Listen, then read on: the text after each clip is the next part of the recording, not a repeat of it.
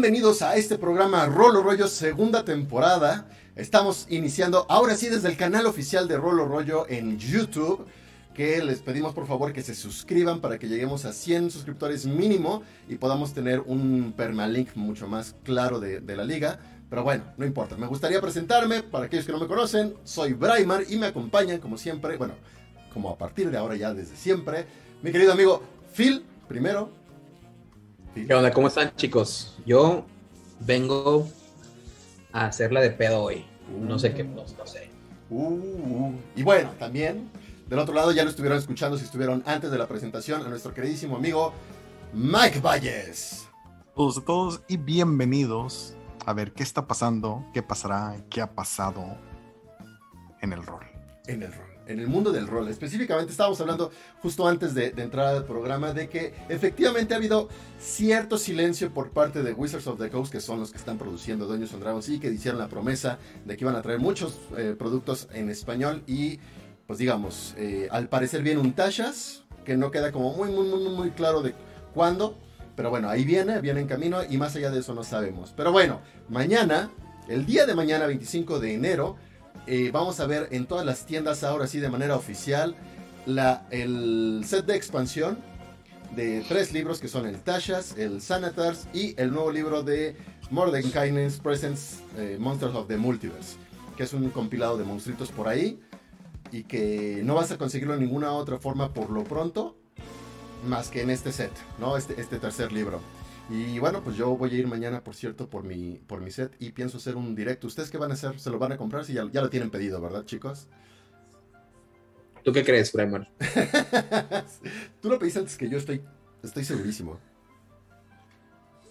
De hecho, ahorita mi, mi trauma es si sí o no pido el, el de Beetle and Grimm de Mm, Fizban, Treasury of Dragons. ya, ya. Pero voy a esperarme un poquito a ver qué tal. Ac- Acaban de entregar el de Witchlight, ¿no? El de Beetle and Grimm. Eh, vi, vi este fin de semana que estuvieron eh, llegando las cajitas de, de, de Witchlight. Um, así que Hay tiempo. hay, hay, sí, todavía, todavía le cuelga, ¿no? Sí, por eso no estoy apurado de, ah, es que si no lo compré ya, ya, ya valió. No. Como quiera lo siguen vendiendo después en su tienda. O sea, no, no se les venden todos, entonces no estoy preocupado de ninguna forma. Y dijeras tú, híjole, es que te dan beneficios, no sé, te dan extras si lo preordenas. Es de, bueno, pero no. Entonces no le veo caso, ahí es como andar de, o lo tengo ya o no lo tengo, ¿no? Entonces, no. Sí, sí veo, veo hoy a Phil medio grumpy, definitivamente. Saludamos al chat, por cierto. Saludamos al chat. A Danae Kedar, que estuvo con nosotros desde cinco minutos antes de que iniciáramos nosotros la transmisión. Muchísimas gracias por acompañarnos. A Alberto Galindo. Hola, ¿qué tal, Galindo? ¿Cómo estás? A Lina Corral. A Diego Velázquez. No sé si estoy olvidando a alguien. Creo que no. Creo que ahí estamos. Ah, Diego Velázquez, no, ya lo dije. Este, y bueno, pues Pero sí, a ver, yo vengo a meter cachetadas. Un adelante. poquito, un poquito de lo que hablábamos al respecto del radio silencio que ha sido pues prominente en estos últimos días con respecto a qué es lo que va a pasar con las traducciones en español. Yo, a diferencia, yo creo, Mike, que van a sacar la edición en español de Tashas, pero no van a sacar la nueva, o sea, la de las erratas. Uh, Que- porque est- estoy seguro que ya tenían en producción anterior y no van a hacer el backtrack de todo. Esto es obviamente basado, chicos, es meramente especulativo, está basado en absolutamente nada y es probable que esté equivocado, pero no sé por qué me da la impresión de que efectivamente la edición que va a salir no es la edición nueva, es la edición original del Tashas. Yo ahí no creo, ¿no? Está muy complicado que no lo integren, porque como también tienen que tener una preparación muy amplia de las correcciones, yo creo que a la par los estuvieron preparando. No, y, y la- las, las colecciones que vienen en Tashas y, y en. um, ¿Cuál es el otro bolo? Eh, Sanatars, perdón. eh, son. la- básicamente es la adaptación de las erratas que ya me han puesto fuera. Lo único que van a hacer es van a aprovechar la oportunidad para sacar el libro ya actualizado. Porque va a ser como, pues lo que decías eh, eh, tú, Braimer, ¿no? O sea, hay, hay gente que no tenía los libros y ahorita es el momento como que de, de- de venderte el paquete.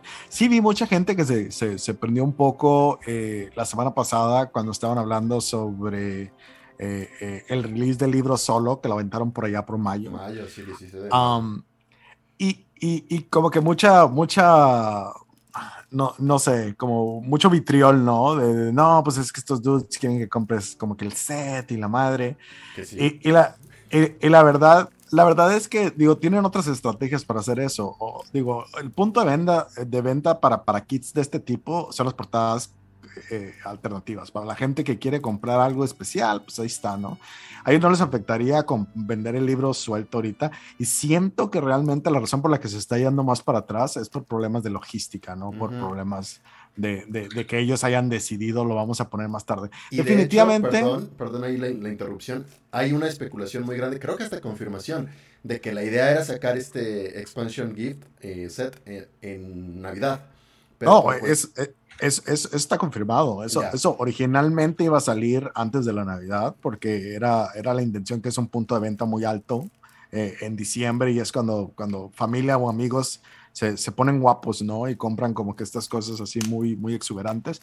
Y la intención era que saliera entonces y que el libro por sí solo estuviera en el primer cuarto del, del 2022.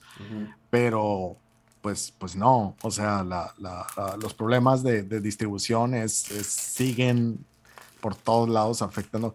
Eh, el, año pasado, en el cierre del año, eh, eh, cuando andaba por allá por Paxos, literalmente una de las pláticas que hablaba de Kickstarters y gente que estaba desarrollando cosas, una de las primeras y las más importantes lecciones que les estaban dando en ese momento es, trabajen en digital ahorita, porque tratar de meterte a distribución es quedarle mal a la gente en este momento, porque no, no, si estás trabajando apenas un proyecto, te tienes que hacer a la idea de que hay un backlog tremendo de producción de otras personas y tú apenas vas a meter el tuyo, y luego falta todavía que los insumos, que apenas están empezando a tener los problemas de, de, de, lo mismo, ¿no? De que se están quedando cortos. Eh, eh, estás hablando de que al final del 2022 vas a poder realmente entregar un, un, un entregable que, incluya eh, algún tipo de trabajo que sea internacional, porque no va a suceder. Lo único que vas a hacer es quemar cartuchos con la audiencia que quiere comprarte algo físico. Así es. Bueno, mis quejas no iban tanto por esa parte, porque obviamente esto se está resintiendo en más de uno de mis hobbies, el contexto de la falta de los problemas logísticos basados en, en la falta de ciertos recursos, o del, pues sí, la aglomeración que existe de, pedidos de cosas en general, ¿no?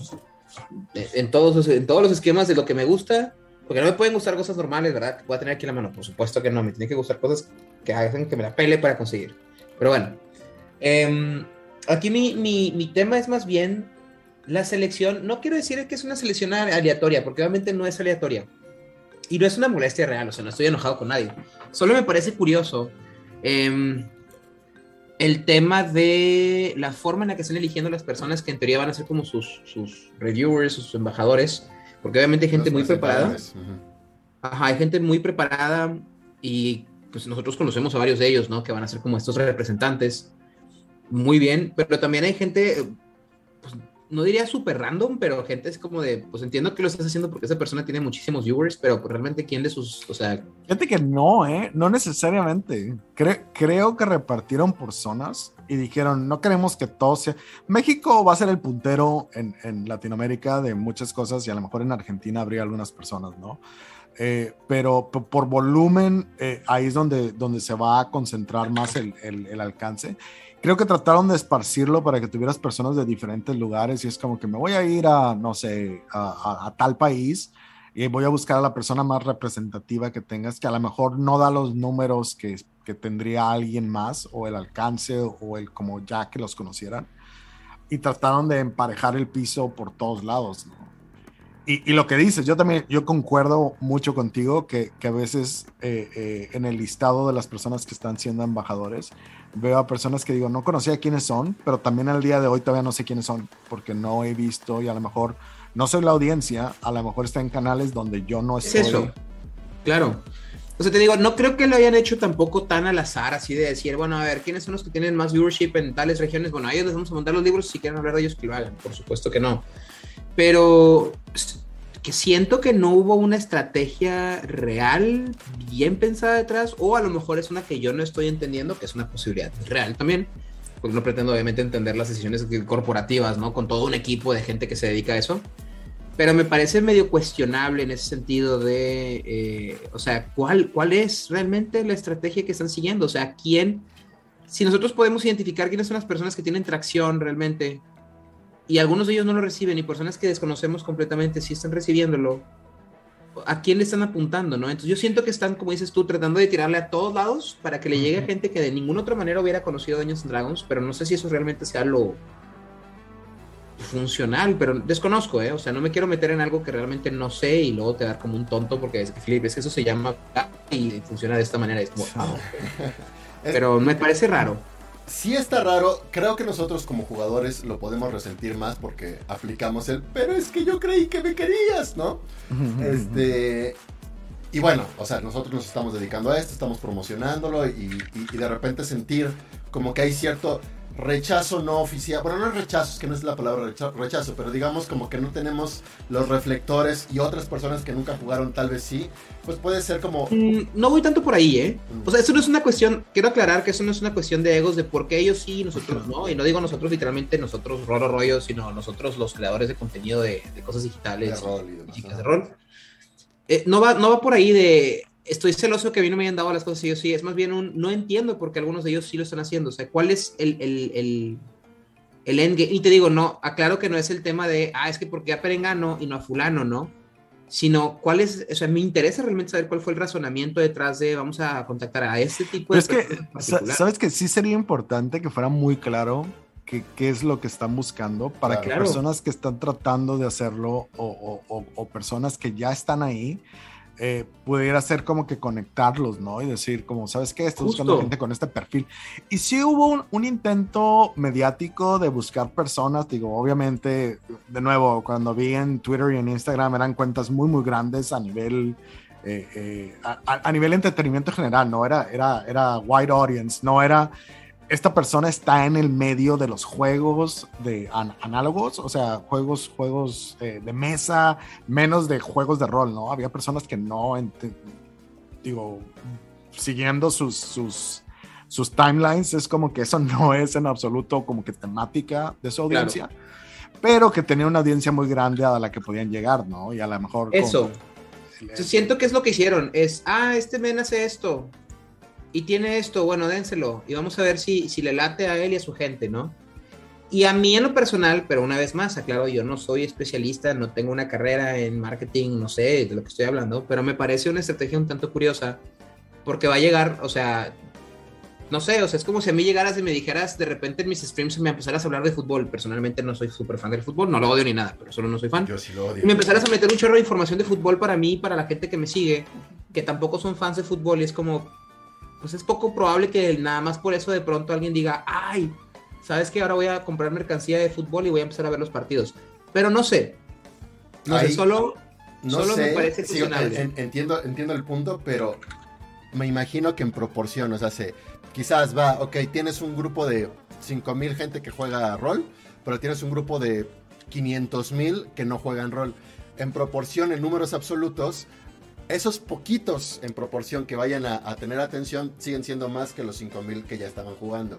Claro, claro, claro. Es una posibilidad. Otra cosa que, también creo que está pasando es que, bueno, entender, me imagino que el equipo de Wizards of the Coast que está encargado de esta área no es necesariamente el mismo equipo que tiene todo el planteamiento global. Y entonces tal vez, tal vez están funcionando con sus propios recursos, con sus propias estrategias y, y, no están adaptando, o sea, todavía no saben bien cómo moverle, están aprendiendo.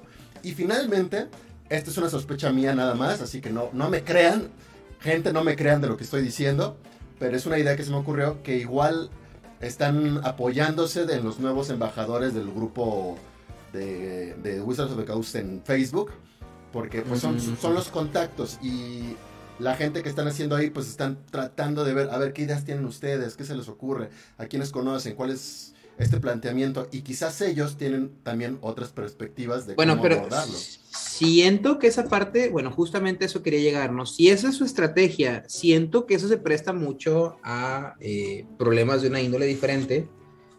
Y hablemos en particular del compadrazgo y el, ¿cómo se dice? Ay, cuando... Nepotismo. Nepotismo, nepotismo. El compadrazgo y el nepotismo, que no quiero decir que todas las personas involucradas tengan esta mentalidad, Pero cuando le dejas en manos de una persona en particular o de personas en particular que realmente no tienen un, pues un, un acuerdo claro ni siquiera de cómo deben de llevar las cosas todavía, porque es muy joven este trip, pues lo más cómodo para ellos es invitar y a lo mejor por eso estamos viendo gente que dices, bueno, pero ¿quién es este perengano, no? Y pudiera ser que es porque, oigan, pues a quiénes proponen, ¿no? Y quiénes tienen tracción y, ah, pues aquí están estos amigos que yo veo y, ah, bueno, órale, mándales, por decir, ¿no? Entonces, no sé, no sé, te digo, no quiero empezar a hablar mal, no se trata de hablar mal de nada de esto, solo, solo no estoy seguro de entender qué es lo que quieren lograr todavía, ¿no? Ok. me Ándale, parece usando leyendas legendarias para colocar Magic y D&D. O sea, no lo dudes. O sea, no dudes que de repente leyendas legendarias y... No, no, de hecho, Y eso otros- es un hecho, es un hecho. Ese no es, no es una propuesta. sí es verdad, tienes toda la razón. Estaba confundiendo leyendas legendarias con el otro podcast, La, la Cotorriza. Ese no O sea, es eso, o sea, leyendas... Bueno, el de leyendas legendarias puedo entender por qué. Porque según yo, uno de los chavos de leyendas legendarias sí es máster y todo, y ya habían hecho un... Pero no sé si lo hicieron a raíz de esto, lo No, hicieron... lo hicieron, lo hicieron después. Yo, Sí, yo a- ayer estamos platicando de eso y, y, y, eh, y- sí, yo había visto, o sea, yo vi cuando salió que iban a jugar, pero no era como, y me, dio curiosidad, ¿no? Dije, oh, van a, van a, digo, van a jalar a influencers y van a jugar D&D y va a ser como patrocinado, o no patrocinado, pero promocional, ¿no? Pero no fue el caso, fue como que a lo mejor salió el tema o algo pasó y de repente fue como que ah, vamos a jugar y vamos a, a hacer una, como que un one shot. Y, y tenían dos mil, dos mil seguidores viéndolos jugar. ¿no? Sí, sí, sí, Y sí. nosotros, 12. Sí, ¿no? Y, hola mamá. sí. Es eso. Y dice, Roberto Pech hace un comentario bien interesante que creo que que resume muy bien mi, mi sentimiento, ¿no? Que es el único detalle es que darle la responsabilidad de difundir a alguien no interesado o preparado en el género no puede dar tan buenos resultados. Y si su audiencia es grande, es hasta contraproducente. Sí, y ¿no? Estoy de acuerdo con el 90%, diría un 10% como quiera tampoco, porque no queremos recaer en esto de las élites del rol, al 90. Yo, Sí, yo, yo creo, yo creo, fíjate que ahí es la oportunidad. De hecho, just- justo esa conversación era, era la que estaba eh, teniendo con ese tema de que tienes embajadores que ya lo conocen, porque obviamente los elegiste porque, porque ya lo conocían. Eh, con alguien que tiene una audiencia súper grande, conéctalos. No necesitan saber el juego, lo único que necesitan es jugarlo, participar y, y presentar la experiencia. Porque también es es súper, o sea, la mayoría de las personas cuando empiezan a jugar es porque ven a alguien que está jugando y que está aprendiendo junto con ellos. O sea, Claro. nadie es como que voy a meterme a ver el episodio de Critical Role de la temporada 3 del de, de- del episodio 55, porque no, o sea, es, inicias con ellos, ves qué está pasando y además, obviamente es un súper ganchote que las personas con las que vas a, a obtener esa experiencia son personas que ya seguías porque te llamaba la atención su, su presencia, su actitud, su, su contenido de cualquier otra cosa que estaban haciendo. Pero, pero sí, sí estoy contigo de que está, está, está peculiar. eh, eh, sí veo como muchas áreas de oportunidad. Sí veo que mucho Ajá, del acercamiento, eh, eh, en algunos casos me hace sentido como si fuera una estrategia general de mercadotecnia en México. Ujú, o sea, como ujú. que agarras de influencers grandes y les das sal con Claro. unos cacahuates, güey. Y, y, y, y nomás sal comiéndolos en escena y menciona que están ricos y la marca y pum, se acabó, ¿no? Exacto. y en varios lugares diferentes y es como que pues es top of mind, de repente la gente está hablando de ellos, se convierte en un meme, se hace lo que Me sea, quedo ¿no? con tu idea, me quedo con tu idea de que lo que no estoy en contra de que gente que, a ver, aclaro que no se trata de que solamente las personas que ya hacen contenido sigan hablando de rol y que haya un monopolio de, por supuesto que no, pero conecten, tú dices en el clavo, tú dices en el clavo, Mike, o sea, yo, por ejemplo, me hubieras dicho, oye, Daniel Mastreta, por decir alguien, ¿no? Va a ponerle una jugada a Yuya, a, pues, me estoy inventando personas, ¿no? A Yuya, a Bárbara Bárbara de existe, existe, güey. Ajá, Bárbara no de Regil. imitando a Yuya. Sí. Ajá, no, no, por eso, pero me refiero a que, o sea, que el contexto es sí, sí, sí, la persona a, a Yuya, sí, Bárbara de Regil, por alguna razón, a no sé, bla, bla, bla, y que tengas una serie de personas que tienen mucho alcance, pero que por su cuenta no hubieran jugado, pero conectes a alguien que sí tiene alcance también, para que le pegues a los dos mercados de, ah, mira, están jugando con Mastreta, qué chido, y a la vez alguien que lo haga con experiencia, para que no sea lo que dice Pech, ¿no? Que es de Y- y-. Y se, se ve muy bien eso, por ejemplo, en, en- en- con nuestros amigos en Tirando Rol. eh, ellos al principio tenían a muchos invitados que eran personas de otros ámbitos, que era como Claro. que vamos, vamos a jugar con esta persona. y era cruzar audiencias también, ¿no? Es pues vamos a ver qué hace este güey, vamos a ver qué, qué, a qué le anda entrando y de repente es como que, oh, oh, o sea, el rol está chido y tirando rol está chido y nos quedamos aquí y además nos enganchamos, ¿no? De, de, de, cómo se juega este juego, qué pasa. Todas las pues, cosas que hacen. Eh, como dice Danae, ¿no? Que ya tuvieron a dos de los leyendas legendarias como invitados en Tirando Rol y eso está chido. O sea, nada más me parece extraño que te desconectes, o sea, entiendo que quieras abrir mercado, pero el desconectarte por completo del mercado que ya tienes para atacar uno donde no te conocen, así de la nada, me parece extraño. Yo creo, bueno, coincido con, nada más para darle remate a este fin, a este tema. Punto. Punto. Yo coincido mucho con lo que estás diciendo, Mike. Me parece que quienes están detrás o tomando las decisiones de esto lo están tomando como, como una escaleta generalizada de marketing, ¿no? ¿Qué es lo que hay que hacer? Esto, esto, esto, esto, esto, y todavía no, ¿Eh? eh, digámoslo, entendible de alguna manera porque es nuevo en Latinoamérica. Es decir, todavía no saben bien cómo abordar este tema de promover el juego de rol de manera masiva. Me imagino, quiero pensar, es mi esperanza, que eventualmente vamos a ir encontrando la estrategia más adecuada que funcione mejor para los juegos de rol. Y bueno, pues es cosa de estar en pruebas y error. Creo que vamos a estar en, ese, en ese interludio por lo pronto. Mi miedo principal, y esto es meramente comédico, obviamente no es mi miedo principal. Mi miedo es que de repente vayan a querer hacer un nuevo Critical Role agalando gente random así de que nada más, de que el babo y bla bla, y van a hacer que ellos son la, nueva mesa oficial de Doña Dragons Latinoamérica y digas. Ah, bueno, quizás no sea oficial, pero sí piensa que sí va a ocurrir eso en algún Ah, no, no, sí, sí. Por eso digo comédico. Lo digo comédico, ¿eh? O sea, obviamente si pasa está bien. Estaría, es como bien estaría bien chingón, güey, el babo jugando Nomo, güey. Una pendejada así.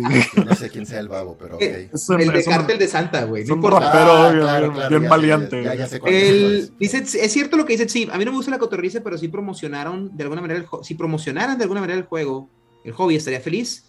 Si el grueso de sus espectadores están entre los 14 y 20 años, se interesa el 1%, ya son 4.000 nuevos jugadores. Sí, sí, o sea, no estamos en contra de que se promueva el, Bueno, al menos yo no estoy en contra de que se promueva el hobby entre personas que no lo conocen.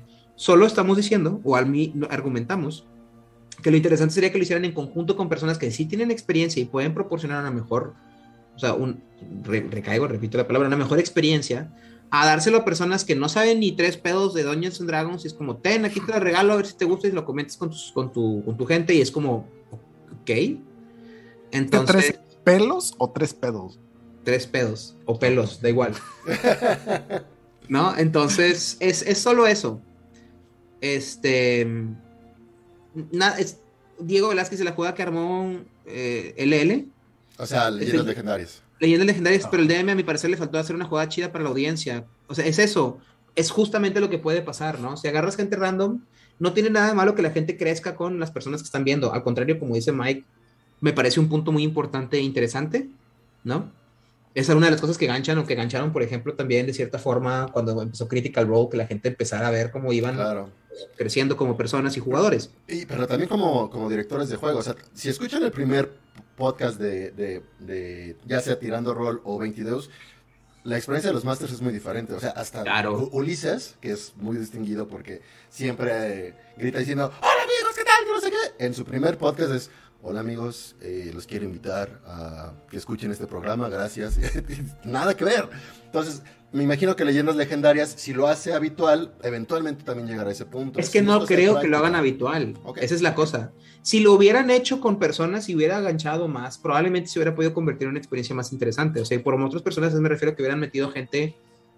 Bueno, pero. Para ayudar un poquito, ¿no? Pero metiendo un poquito, literalmente lo que está pasando en leyendas no lo está haciendo Wizard of the Coast. No, claro, claro, lo agarramos. O sea, es, es, es, un rebote que está saliendo y yo creo que el, el, el punto que hacía Bryman es muy importante.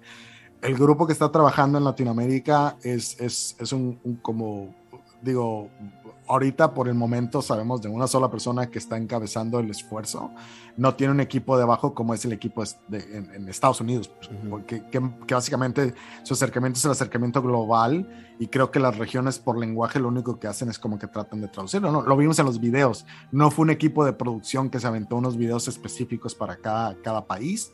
Uh, fue, fue más bien vamos a, traducirlo y vamos a tropicalizarlo para poderlo eh, eh, aterrizar con, con, con, estas personas.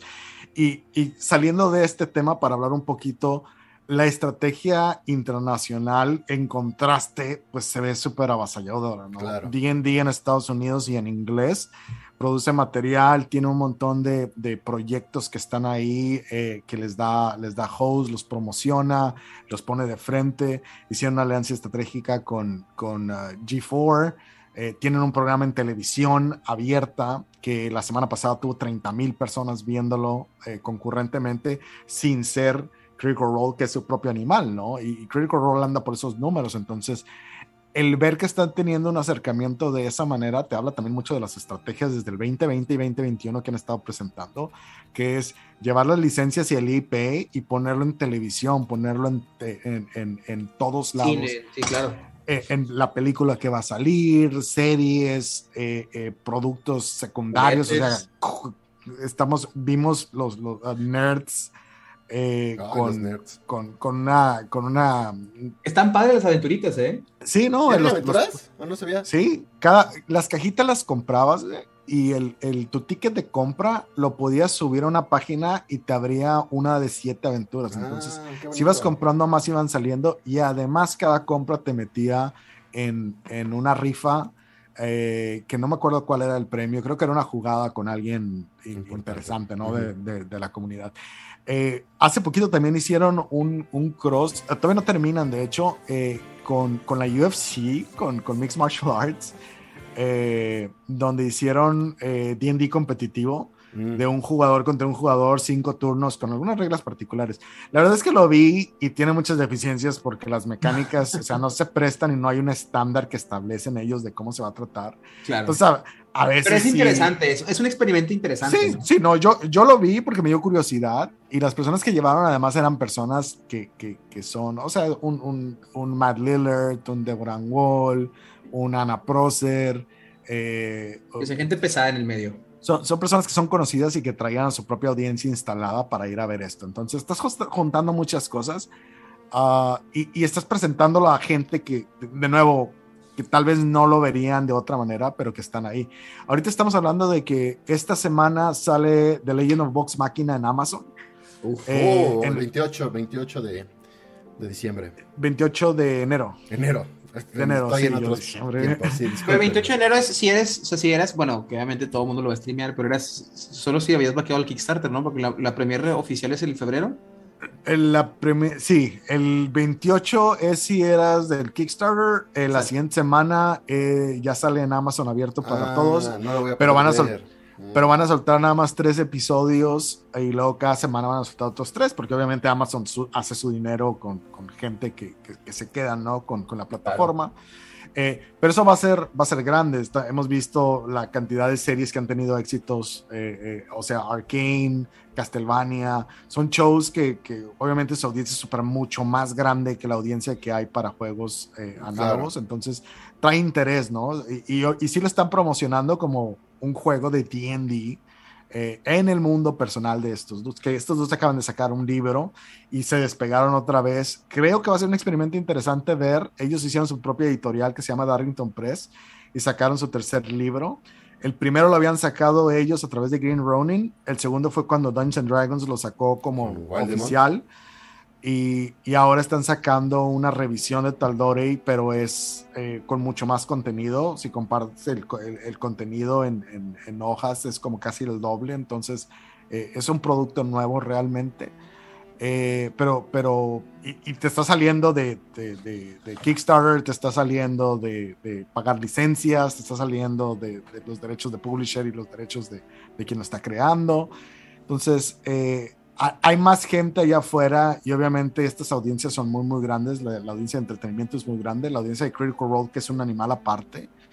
Eh, porque hay overlap, pero también hay mucha gente que consume Critical Role sin jugar Dungeons and Dragons. Lo ven como entretenimiento, Ujú. lo, ven, lo ven como una, eh, algo y compran los libros porque les gusta tener más lore. eh, eh.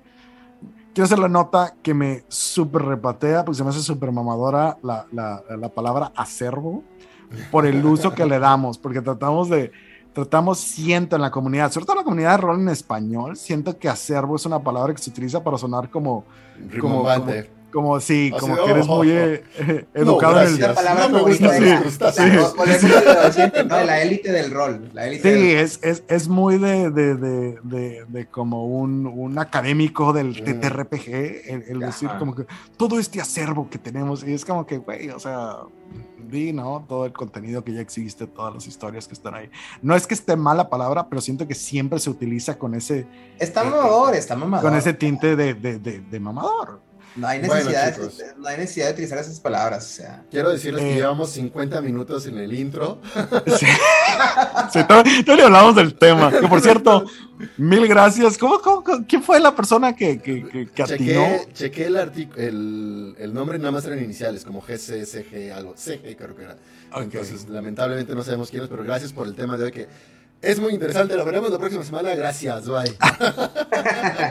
sí, que, no, que lean Into the Borderlands, bye. Y ya.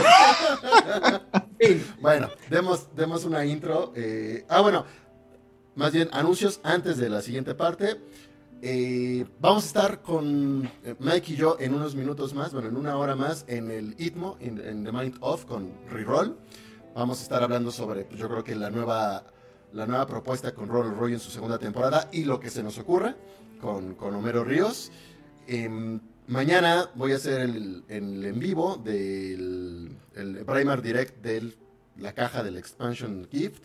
Y pues ahora ya me está diciendo Mike que no, que no voy a poder ver Critical Role este viernes. Pero cuando pueda, lo que quiero hacer es, y digan ustedes si les parece, si les gusta la idea, quiero hacer un video de reacción. No, porque me encantan los videos de reacción, me la paso viéndolos y cuando me obsesiono con algo, veo 80 reacciones de lo mismo, ¿no?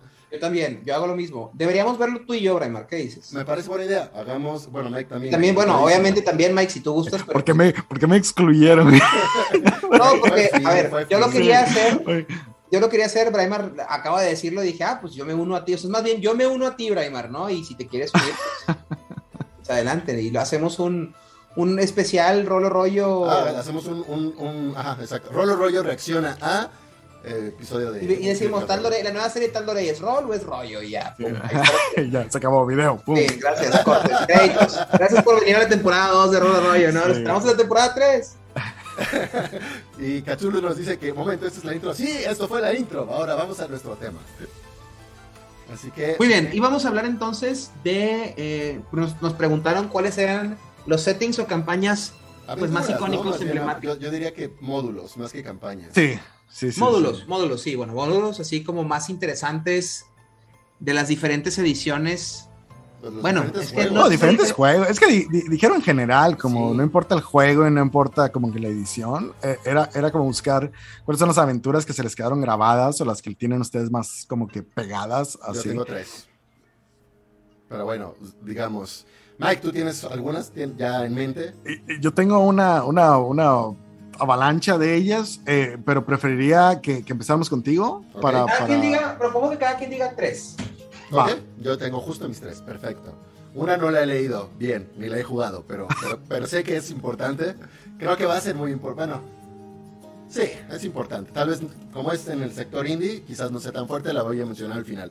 Pero creo que de las más importantes y que es, es punta de lanza en muchas cosas, literal, la serie de aventuras de Dragonlance. Creo que son súper importantes para la época en la que salieron, en los 80 donde por primera vez veíamos una dramatización narrativa de las aventuras de Dungeons and Dragons.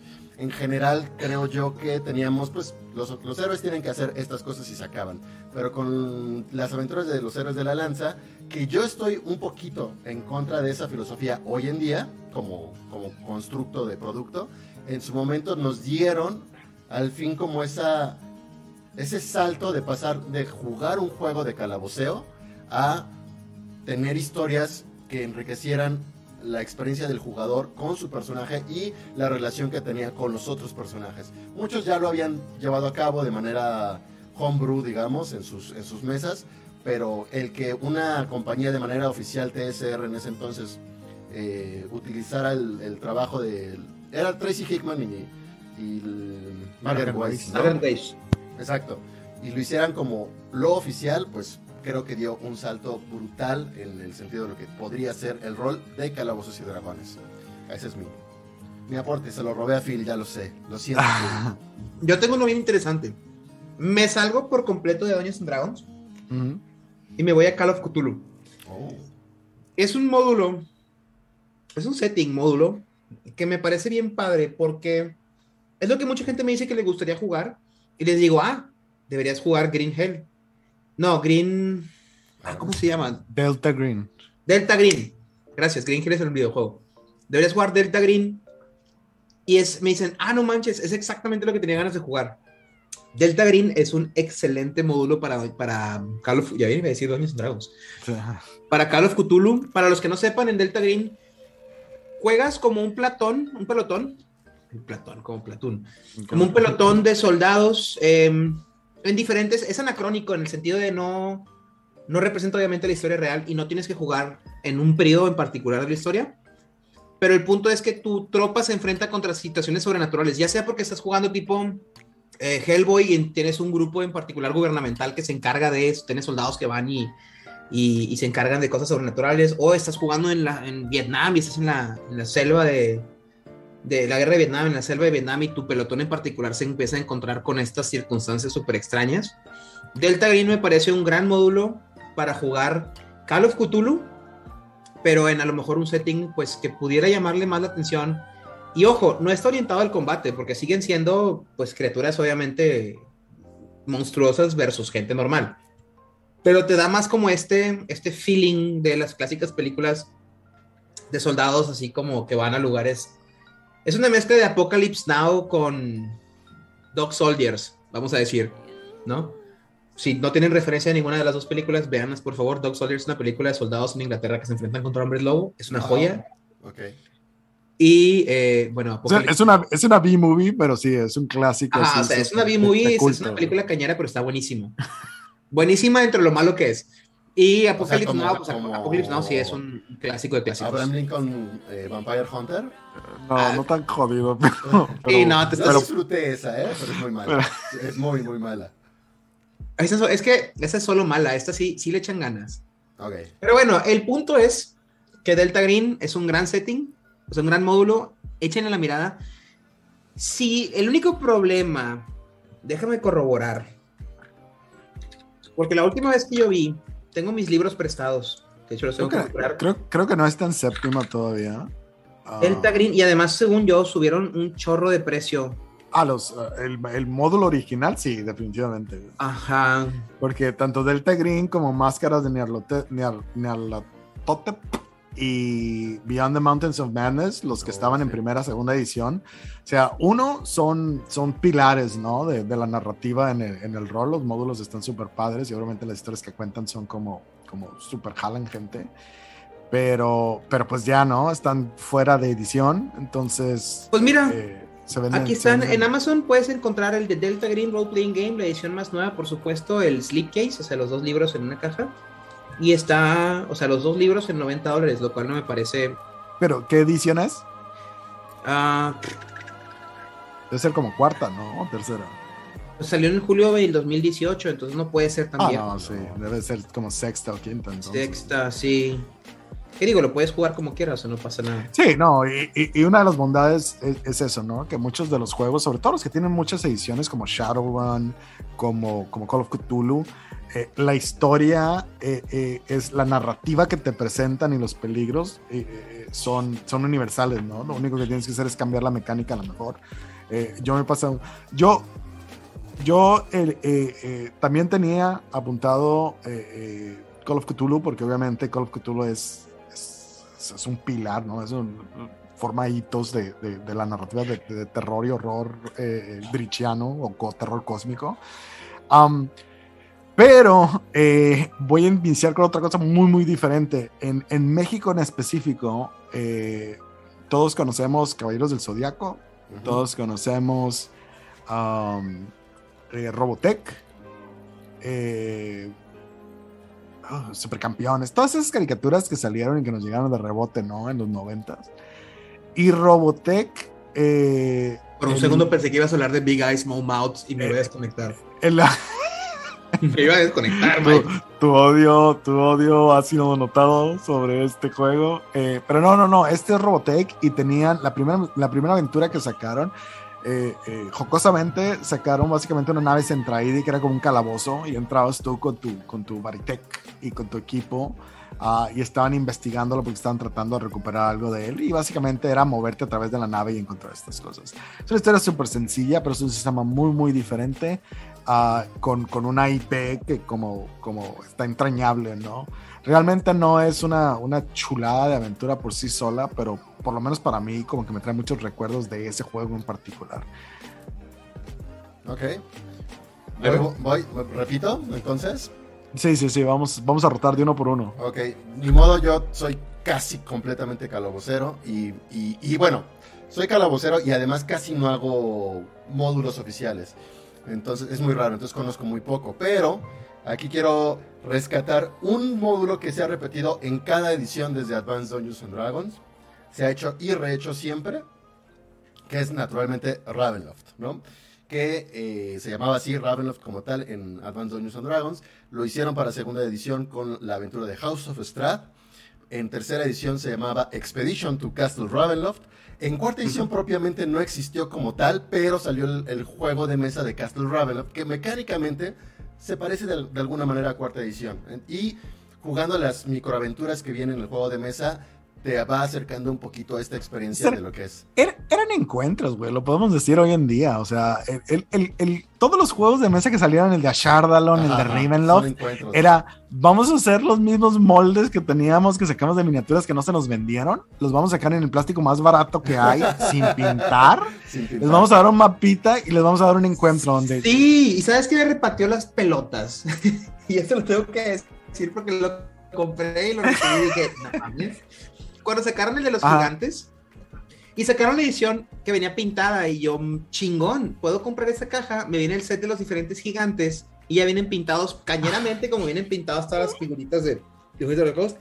Pues los hijos de su pinche madre, perdón, pero los hijos de su pinche madre downscalearon las miniaturas para que fueran solamente por el juego de mesa injugables en cualquier otro. O sea, no vas ¿Ah, a poner sí? a, tu, a, tu, a tu, tu, tu gigante de... Miriam. No, claro, no, y me, me re me repateó las pelotas porque yo me imaginaba que iban a ser así, que las digo, que, que, no iba a traer muchas, ¿no? Pero que iba a tener unas 5 o 6 miniaturas grandes, o sea, a escala normal, y ya pintadas. Entonces, llegó, lo abrí y dije, nunca vuelvo a comprar. Y dicho y hecho, nunca volví a comprar un juego de mesa. Te bailaron sabroso. Me- ¿Sabes, sabes, ¿Sabes que hay un juego muy, muy padre que sacaron de, de los, los eh, compañeros de la. De, ah, ¿Cómo se llama? De, de Drist. Eh, Ah, no sé cómo se llama la, la compañía.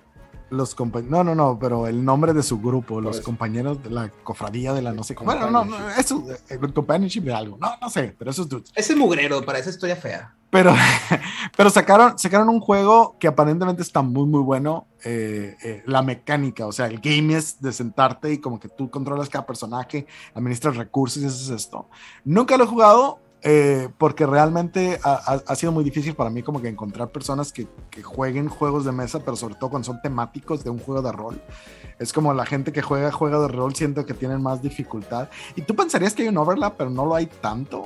Eh, así que No. cuando encuentras uno, pues está cool, como que casi siempre se hace un grupo, ¿no? De esas personas porque un día se juntan a jugar, otro día rolean, etcétera. ¿Sabes qué juego de temático de Dungeons and Dragons, de los tantos que han sacado y de los tantos que he comprado, solo tengo dos que me gustan mucho?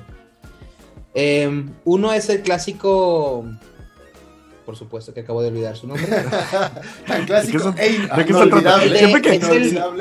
El Worker Placement, donde tienes que hacer misiones. Ah, Shadow, Ah. Lords of Waterdeep. Lords of Waterdeep. Lords of Waterdeep. Es buenérrimo. Ese es un Es clásico, muy clásico. buen juego, muy buen juego. Así es. Pero hay otro en particular que sí me gustó, que es el, el Tyrants of the Underdark. Ok. Eh, porque combina, bueno, es como un Risk, pero mejor pensado, pero combina la mecánica para hacer tus acciones con un deck building game. Entonces tienes que ir armando tu propio deck para hacer las acciones, para ganarle a los demás. O sea, es- es- es- son peleas entre los diferentes, eh, pues no son clanes, pero entre los diferentes casas de los Drows en el Underdark y cada uno está posicionando sus, mini, sus, sus arbis y demás para pues hacerse del control, ¿no? Y está padre, es un buen juego. He comprado otros tantos juegos de Dungeons and Dragons que son trash.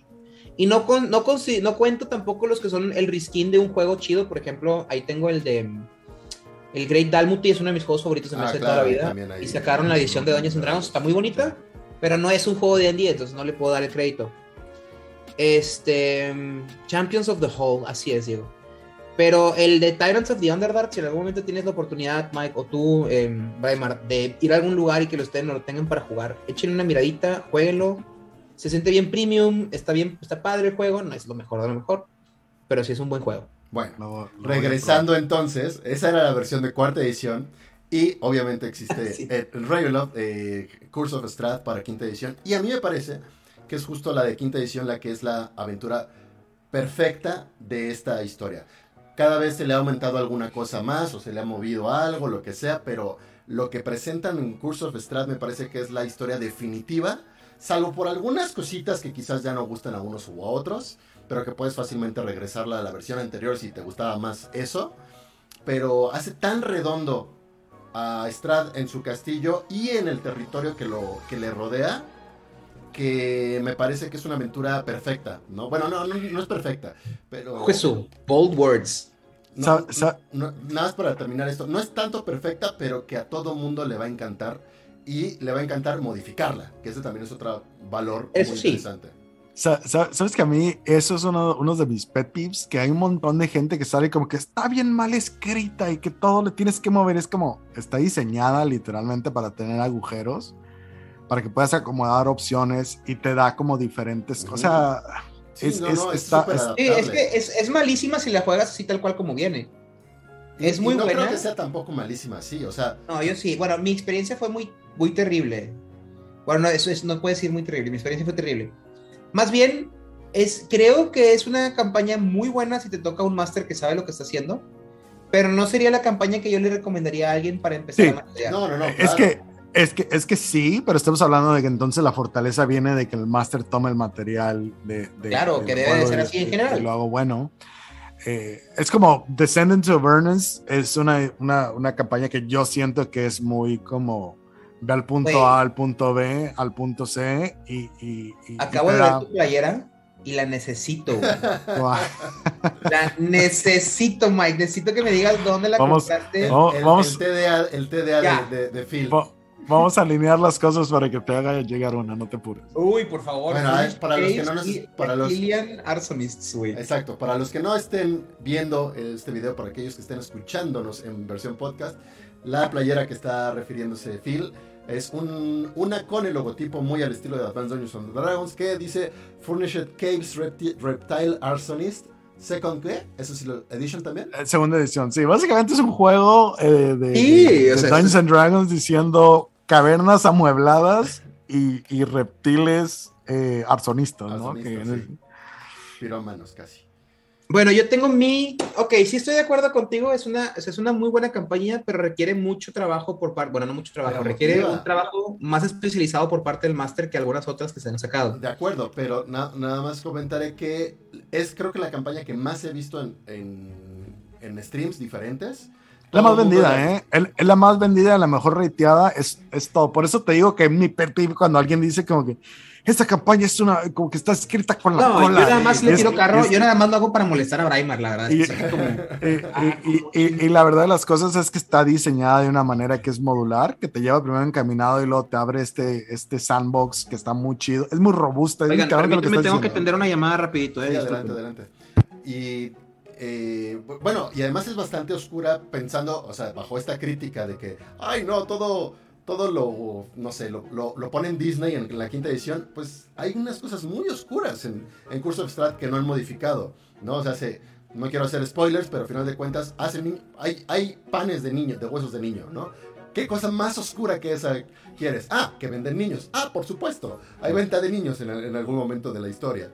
Entonces, es una historia que se me hace muy bien pensada, muy bien llevada a cabo y que invita muchísimo a la gente que la juega a, a ponerle de su cosecha y hacerla más interesante para sus propios fines.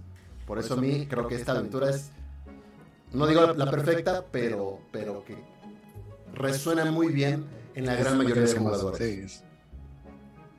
Nos saltamos a fila ahora. Entonces vas. Sí, a, a carencia de Phil, eh, yo voy a remontarme de nuevo por allá por los noventas, finales de los noventas. Eh, yo cuando fui a, a estudiar la carrera, eh, me encontré con que obviamente en Monterrey había como un, un eh, había más exposición como general en el lado mexicano. O sea, a mí me tocaba poder ir a las tiendas en Estados Unidos cuando, cuando creciendo en, una ciudad fronteriza.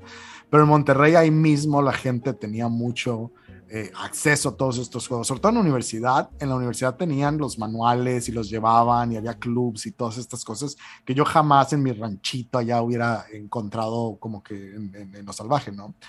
Y uno de los juegos con que, con que me encontré es de la línea de, de, de World of Darkness, eh, del mundo de la oscuridad. Eh, y empecé a jugar eh, Sorcerer primero y después obviamente eh, pues eh, Mage y, y, Vampiro, ¿no? Vampiro uh -huh. se convirtió en como que un staple de nuestro grupo y una de las aventuras que súper recomiendo y, y que, que, que, voy a llevar yo conmigo toda mi vida es la, la, serie de, de las Crónicas de Transilvania. Las Crónicas de Transilvania son una historia que inicia en, los, eh, en la era oscura, allá en el 1200, 1300, y básicamente te va llevando con un grupo de personajes que hacen como que algunas actividades eh, eh, esenciales. Y es una de esas historias que es como sigues a tu coterie de, de, de, vampiros a través de los años, desde el 1200 hasta el presente, pasando a través de muchos tiempos tumultuosos e importantes para la historia vampírica. Entonces está súper cool eh, que, te, que te inserten uh -huh. en eventos muy, muy importantes como la creación de esta comunidad que es la camarilla, uh, que básicamente trata de poner orden, la Inquisición, el levantamiento de, unos, de los antediluvianos. Eh, es, es, es, una serie de eventos muy, muy chingones y los libros están escritos muy, muy cool, tanto como una referencia para leer sobre cómo pasaron las cosas y qué, qué sucedió, como para jugarlo. Yo, esa es una de las primeras aventuras que jugué y después de eso fue una de las aventuras que, que corrí, que duraron, o sea, una década mientras estábamos jugando con los mismos jugadores y pasamos a través de muchas cosas como, como a, a nivel personal. O sea, una, una década real de, de, vida. Sí, sí, sí, de, wow. de, vida. O sea, duramos 10 años jugando esta, esta campaña yendo y viniendo. Y, y, es una chulada, ¿no? Pero que los libros, o sea, los libros son esto son, son, son, cuatro, son cuatro libros y el libro de Transilvania. Y, y, realmente no es como que una campaña que te dé para 10 años, pero te, como brinca mucho de edad en edad, de que se, se, de una época a otra época, hay mucho espacio para crear historias personales de tus o sea, jugadores. Highlander. Sí, y estar, y estar saltando entre ellas Qué y concentrarte bonito. o darle más tiempo. Es, es, muy recomendable. Digo, Vampiro es uno de los juegos que, que, que más eh, huella dejaron en México, porque Dungeons Dragons eh, y Vampiro la Mascarada eran, eran el top, ¿no? Allá en los años de antaño, eh, donde estaba el grupo de vampiros.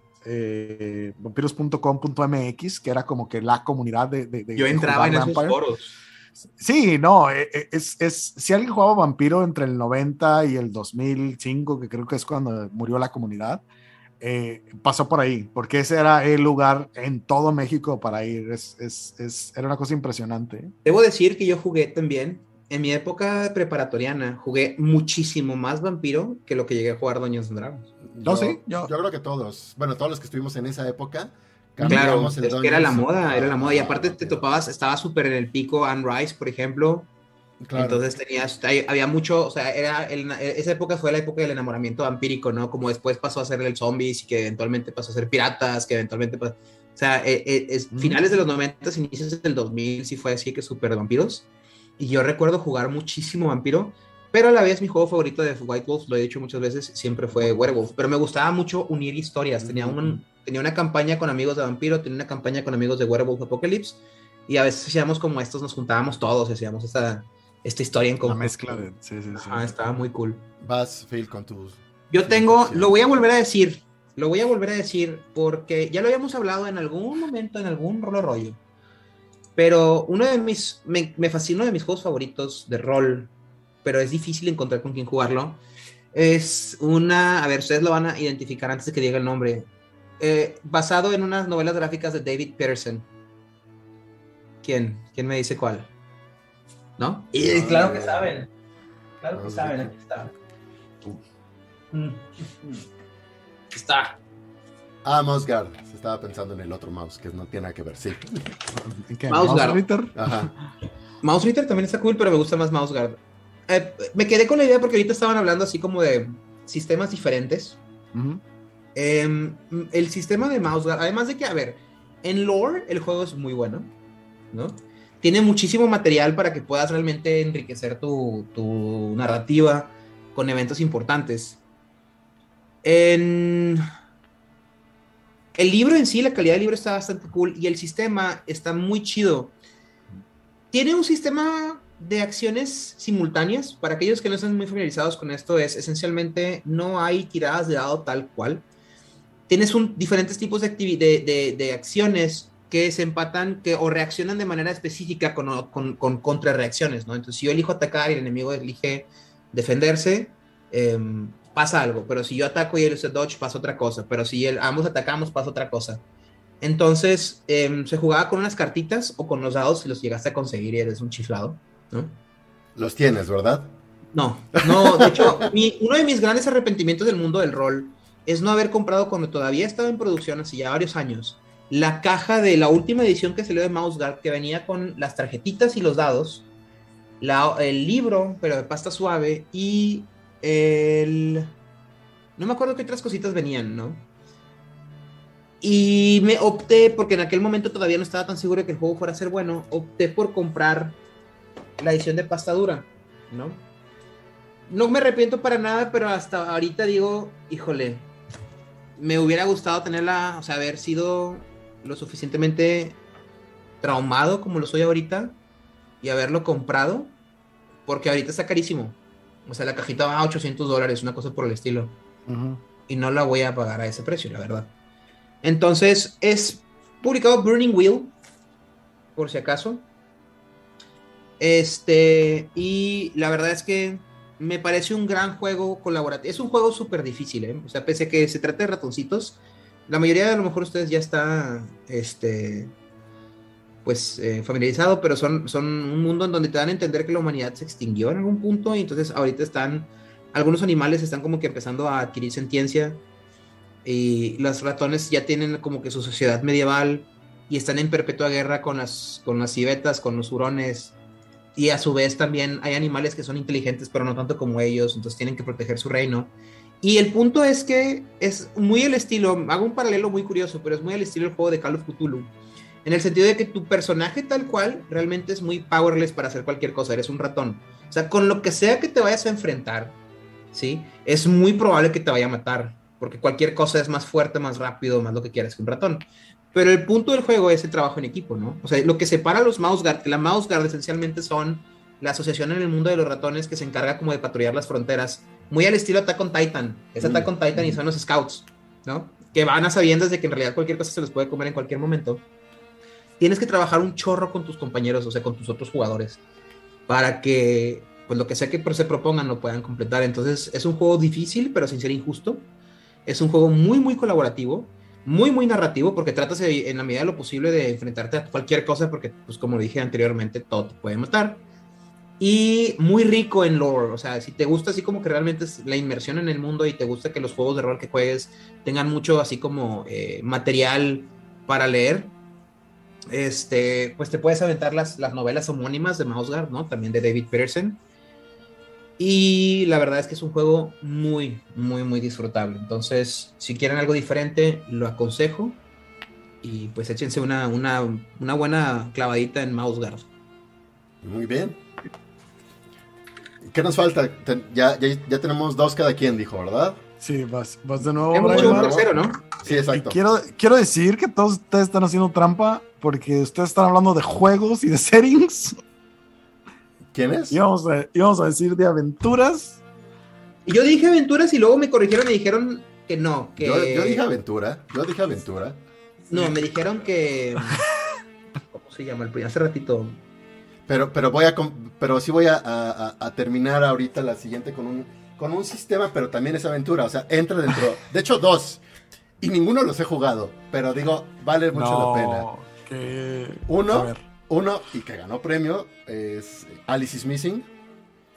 Porque es una historia. O sea, de hecho es un sistema que difícilmente podrías volver a jugar. Ya hemos hablado de, de ese juego. Ya lo compré, lo busqué, lo leí. se ve bastante prometedor porque cambia muchísimo las cosas de cómo normalmente jugamos rol. Para empezar, que es un juego silencioso, donde los jugadores de rol se comunican con los otros jugadores por medio de WhatsApp, de mensajes instantáneos. No puedes hablar, ¿no? Y, y la idea es que entre todos van contando la historia que va, que va descubriendo el misterio de qué le pasó a Alice. Y además están acompañados de un soundtrack que proporciona el, el desarrollador y que lo puedes escuchar, está en iTunes, está en Spotify, o puedes... YouTube. En YouTube, exactamente. O con algunos cambios, porque a veces por licencias no lo podían conseguir, no me acuerdo qué. Pero que te va acompañando emocionalmente con, el, con la travesía de la historia. Entonces, la, la- la página de Alice is Missing tiene todo el soundtrack eh, tal cual eh, disponible para que lo corras desde ahí. en- Qué buen juego, ¿eh? Sí. y es un, un trip emocional para quien lo juegue, ¿no? Muy cañón. Entonces, creo que es un, un- un digno de mención, aunque Fíjate yo personalmente sí. lo he jugado. Sí hay regu- re- regu- rejugabilidad porque yo este fin de semana unos amigos lo jugaron eh, y lo vi. Y obviamente sí tiene, o sea, sí tiene una modularidad de quién es qué y lo que te va saliendo y los cambios y las piezas de información. Entonces, la narrativa puede cambiar, no necesariamente, digo, obviamente todas parten de lo mismo, ¿no? Alguien está perdido, Alicia, y, y hay que encontrarlo.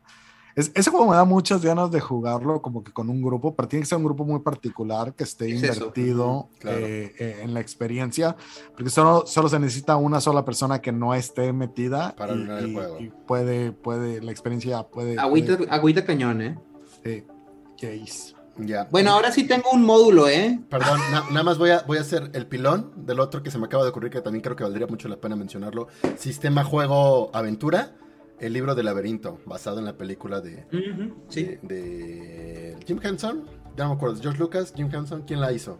Pero Jim Henson es el que nada más hacía los puppets. Ajá, pero ¿quién la, quién la Pero dirigió? la película, el director de la película. ¿Ron Howard? No Bueno, da igual, uno de ellos.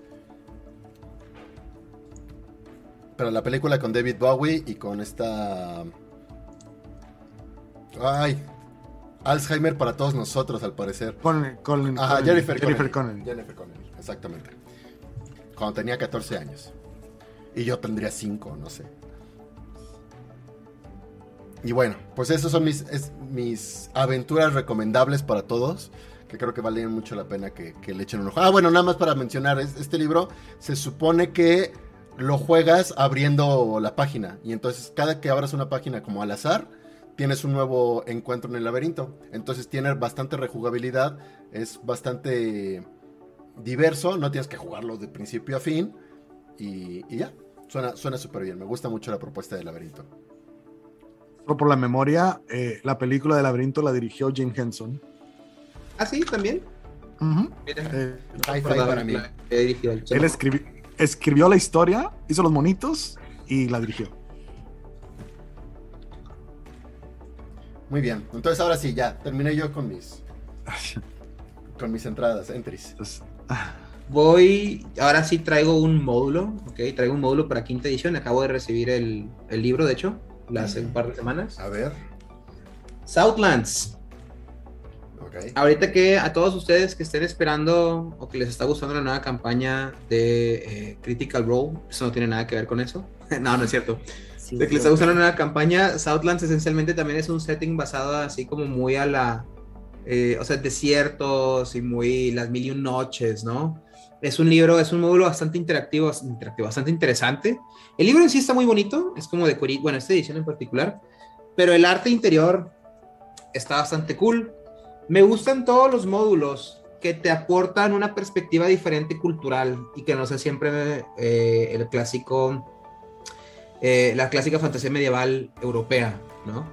Entonces, para quinta edición, obviamente, tienes monstruos. Este es el, se llama, este es el World Book, ¿ok? Este es el libro así como del puro setting, las criaturas que lo habitan, las deidades, monstruos y demás. Acaba de salir hace poco. Si tienen la oportunidad de echarle un ojo, véanlo, por favor, aprovecho que acaba de llegar. Entonces, denle una oportunidad si quieren jugar otro módulo, otro setting en particular que no sea, como siempre, la fantasía, perdón, medieval europea. Viene todo, eh, viene todo. Miren, las- el arte está bien coquetito. Está muy bonito. Pero bueno, quería aportar eso. Y si estamos hablando de este juegos slash módulos, Kizarta. Kizarta salió también hace poquito. Es un. Es como Dark Souls en Dungeons and Dragons. En el sentido de que es un juego muy, muy punitivo, muy, muy complicado, muy duro, por así decir. Eh, todo valió queque, entonces no es como que puedas ganar. Ahorita está muy de moda todo esto, como el de Red Giant, ¿no? Todos estos, estos libros en donde ya pasó el apocalipsis o ya valió chosto todo y la verdad es que nada más es que tanto puedes sobrevivir con tu personaje. Entonces va muy por esa tangente. Si quieren un reto así como específico para, para sus campañas de Dungeons and Dragons, pues yo me iría por También, está bastante bonito, está cool. Nice. Súper bien. Pues bueno, Y exacto. Cerramos con. pues yo, yo me voy a ir recio, I think. Ah, yo traía, traía, digo, tenía un listado, ¿no? Hay, hay una, muchos de ellos, siento, son los Starter Adventures, o donde venían como que los, los libros básicos. Eh, para AD&D, yo cuando empecé, literalmente la primera aventura que corrí era La tumba de Damara, que venía con el set de, de el Starter de AD&D. Eh, Die Big Na Die, ah, los que estábamos hablando hace rato de, Call of Cthulhu, eh, Shadowrun tiene una aventura muy muy padre que se llama Missing Blood, que es parte de la, la, eh, Hermandad Universal, que se trata de estos insectos espirituales y de una ciudad que se convierte como que todo un, un- hervidero. Um, Ars Mágica eh, tiene un, un story que se llama The Tempest, que es una aventura donde un druida Ars tiene Mágica. una sed de venganza. Ars Mágica es una, es una, una joya. cosa- eh, de ahí nace Mage, literalmente los mismos escritores de Ars Mágica se van a, a- a- a desarrollar White Wolf y estos juegos y, y como que el sistema de magia se siente muy literal, como que se lo llevaron para allá y lo convirtieron en algo más. Eh, Changeling, eh, la serie de Immortal Eyes, que eran tres aventuras también que estaban basadas en San Francisco, es un juegazo. Pero el juego que creo que me gustaría poner yo realmente como el módulo así que, que, que- que- traigo todavía es de un juego que salió que se llama eh, Transhuman Space, eh, el espacio transhumano. Eh, todo el arte que salió de ese libro lo hacía Christopher Shy, que era un dibujante, eh, bueno, un pintor eh, que, que como que explotó mucho a través literalmente de los libros de Vampire. Um, pero se fue, hizo todo el arte de este dibujo con Steve Jackson Games y usaban el sistema de groups. El sistema no era lo importante, realmente como que la idea del juego estaba muy, muy chingona, que es, eh, no hubo una gran guerra, pues, o sea, no hubo un apocalipsis tecnológico y el mundo se fue a la chingada, sino que la tecnología siguió subiendo hasta que empezamos a dejar atrás nuestra humanidad como la conocemos, empezamos a desarrollar nuevas tecnologías, eh, salieron muchas cosas, entonces como que toda la teoría del juego está muy, muy padre. Y la aventura que venía como el inicio para ese juego se llama Orbital Decay, que es de eh, una estación orbital que está en el espacio y que empieza a tener problemas si vas para allá. Y es una historia muy como de terror, es muy, muy, muy a la, al hilo de Alien. Eh, de hecho, uno de los que se me quedaron en la fila es eh, Alien RPG, tiene aventuras muy, muy padres. Eh, eh, Chariot of the Gods se llevó un montón de precios, un montón de premios el año pasado. y el sistema cinemático de, de- de jugar Alien está muy, muy cool. Y mucha de la esencia de lo que es Alien RPG, siento yo, sucedió hace muchísimos años en, en Transhuman Space con, con, esta historia de Orbital Decay, que se trata de eso, ¿no? Llegas a investigar algo, algo pasó raro y vas descubriendo cosas ah, y es todo como relaciones humanas. No hay monstruos, no hay eh, eh, como males terribles, sino es todo como, como la avaricia del hombre. O sea, la caída del hombre más allá del, del- o sea, en el transhumanismo, eh, sigue siendo su naturaleza. Y, y es, es un tipo de historia que, que me llama mucho la atención, que se me hace súper cool. ah, y que probablemente lo pueden comprar por ahí por Drive Thru RPG, Transhuman Space. Eh, eh, tu- fue muy, muy premiado cuando salió, por, precisamente por, por la narrativa y como que las historias que tenía. Eh, pero después de eso como que se quedó ahí atrás y fue como que un experimento momentáneo que se quedó congelado en el tiempo. Muy bien. Tengo otro. Quiero hablar de antes de que nos vayamos. Pero esto quiero hacerle. Tenemos que Quiero hablar de nuestros amigos de Draco Studios, ¿eh? Ah, bueno, ok. Ah, el Quiero hablar de nuestros amigos de Draco Studios. porque acabo de recibir también, igual hace como un par de semanas, mi cajita de Eldritch Century. A ver, yo no el almanaque. ¿Cómo? Presúmelos que yo no los he visto, no he visto cómo son esos libros. Está- o- oye, estoy impresionadísimo con la calidad de los libros, ¿eh? O sea, son libros de, de compañía, o sea, profesionales y todo. Eh, Es- aquí está Excel Draco Expediciones. Studios, recordemos, es una casa mexicana. Digo, Así tiene es. colaboraciones Tú internacionales. acabas de hacer como quiera, sí, por supuesto, o sea, aquí se lee quiénes son los que trabajaron también, pero por ejemplo, tú acabas de hacer tu reseña de Great Wyrms of Draka también la semana pasada. Eh, el otro es Eldritch Century y la verdad es que, o sea, el libro está, pero cosa bárbara, ¿eh? O sea, las ilustraciones, todo está... de- es, es un libro realmente de casa editorial. Choncha. Sí, sí, sí. O sea, todas las ilustraciones son a color. Todo el libro está hecho a color. O sea, los contrastes, todo está bastante bien. Está bastante bien. Pues aquí también. Entonces, lo, recomiendo para que también le echen una miradita. Si quieren algo así de producción local y quieren un módulo bien hecho, el Rich Century. También es un poquito. Imagínate un poco como este. No es steampunk, tiene otro nombre. Ah, sí, tienes que describir un poquito de qué va Eldritch Century, ¿no? Es Igual y para otra ocasión, porque ya siento que nos extendimos muchísimo, pero estaba aprovechando nada más de hacerle un, una mención. una mención así es a nuestros amigos de Draco Studios, Casa Mexicana, entonces también échenle una, una, una miradita. Pero yo creo que podemos ir cerrando, ¿no? Podemos ir cerrando, me parece muy bien. Eh, recordemos que en 30 minutos más vamos a estar Mike y yo en, en In the Mind Of. Ya subimos ahí la liga en, en el chat por si no lo vieron, pero es twitch.tv diagonal reroll xdx, ¿no? Phil, no, no es... es- Sí, de- es, de hecho, pues podemos compartirlo como quiera. A ver, y pongo en el chat el link. Y eh, recuerden que... Es, no es XDX, es DXD, ¿eh? Ah, de X, siempre cambia. siempre Pero, lo pero el canal es nada más, o sea, bueno, es como reroll DXD. Y aquí está nuestro link. Lo pongo. Está pegado por si alguien gusta mm, echarse un clavado a un ratito en el rollo. Ok. En el the Mind of. Y también eh, todas las ligas, bueno, más bien, todos los, los libros o aventuras que mencionamos ahorita los vamos a poner en la descripción. Si hay liga para conseguirlo, lo vamos a poner ahí. Ténganos un poquito de paciencia, trataremos de hacerlo en estos días. Este, Homero Ríos ya me está diciendo de XD, gracias Homero. Ah, sí le hice caso a tu, a tu mensaje, no te lo puedo responder porque estoy haciendo un podcast en este momento, pero nos vemos en unos minutos en el programa. Y, ¿qué más chicos? ¿Quieren algo que decir al final para cerrar?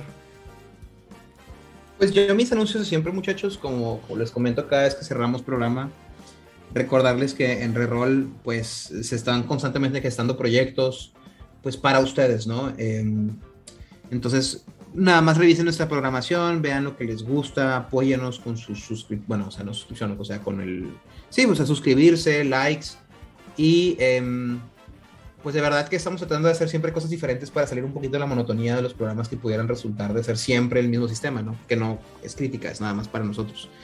Entonces, eh, échenle una mirada, por favor, a, todo lo que pues, el equipo de trabajo de, de Reroll saca con sudor y sangre semana tras semana.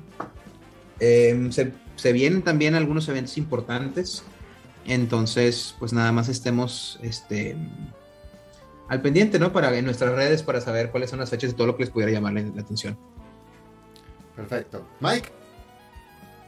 Eh, a mí me pueden eh, eh, ver esta semana. eh, tenemos juego el jueves. Vamos a estar jugando Sendas en los Reinos por allá en el canal del Warius. Um, y este fin de semana tenemos algunas cosillas también nuevas. Eh, vamos a estar en el canal de TTRPGs, eh, TTRPG GIFs, eh, donde vamos a empezar una campaña junto con Smoke de Mazmorras y Claudia de Sendas eh, de Cy Morgan. Eh, obviamente va a estar por ahí eh, Jorge, TTRPG, GIFs, eh, y nos va a estar corriendo Lark City.